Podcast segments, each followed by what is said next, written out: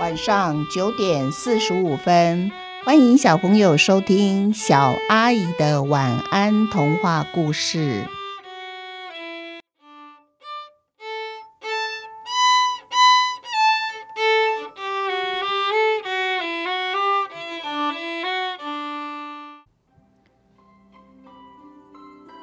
小朋友，上一个故事呢，玛丽的小烦恼是什么？就是他不想让农场主人把他身上的羊毛给剃掉，于是他决定离家出走。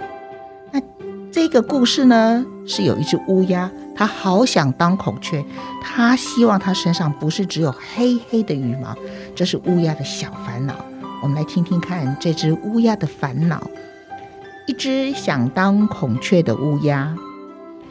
乌鸦一点都不喜欢自己身上的黑羽毛，它每次看着自己身上的黑羽毛，心里就想：“哎，我全身上下只有一种颜色，而且还是黑漆漆的黑色，真是有够丑的。”他总是感叹他身上羽毛的颜色不够多，又不够亮丽。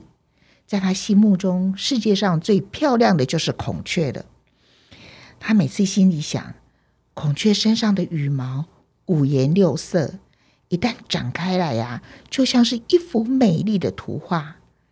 就算是它们静静站立着不展开羽毛的时候啊，那也好像是仙女下凡一样漂亮。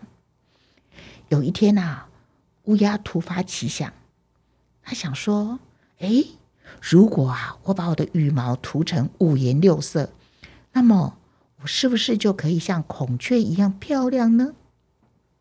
于是乌鸦找了许多颜料，然后啊，把它涂到它的黑羽毛上面，一直涂，直到黑羽毛都看不见为止。然后他就开心的去找孔雀。那这时候有一群孔雀聚在一起，他们看到啊，有一只身上有各种颜色羽毛的新朋友，大家都很好奇的围在它旁边。其中一只孔雀就说：“哇，你的羽毛颜色怎么这么多呀？看起来很漂亮哎！你是一只孔雀公主，或是孔雀王子吗？”乌鸦一听到孔雀赞美它的羽毛很漂亮，又以为它是公主或王子，它就得意的笑了起来：“啊啊啊的！”结果啊，孔雀一听，气死了。他们就说：“原来哦，你是一只乌鸦，哼，装什么漂亮，还想混进来假装自己是孔雀，真是有够讨厌的。”为什么孔雀会知道呢？因为他一听见乌鸦笑起来，啊啊啊的叫声，那是乌鸦特有的叫声，立刻知道啊，这是一只假扮孔雀的乌鸦。大家都决定不要再理他了。乌鸦好沮丧哦。他低着头，慢慢的走回家，连飞的力气都没有了。他想着，真是懊恼，刚刚自己只要不要开口笑就好了。隔了几天啊，乌鸦又把它身上的羽毛涂上各种颜色。这时候啊，他又让自己很优雅的，慢慢的来到另一个孔雀家族的门口。这时候，孔雀家族又看到了乌鸦。然后有一只孔雀就说：“大家快出来，快出来看，有一个漂亮的新朋友来拜访我们了。”所有的孔雀都很好奇的围在乌鸦的旁边。这次乌鸦学乖了，它也记住了，它就是轻轻的微笑着，一点声音都没有发出来。哇！所有的孔雀都围绕着乌鸦，赞美乌鸦好美丽哦。这时候。忽然下起了一阵大雨，乌鸦身上的颜色全部被雨水冲走了。这下子，它又变成一身乌黑的羽毛。什么什么？孔雀们一看又大惊，原来你是乌鸦假扮的！你真的很无聊哎！你明明是一只乌鸦，干嘛一直假装自己是孔雀啊？又过了几天，乌鸦就一身黑色的羽毛。又来到孔雀住的地方，这一次啊，他大大方方把所有的孔雀都叫出来，来来来来来，过来过来看我，我不是一只乌鸦。呃，孔雀问他说：“啊，不然你是什么？”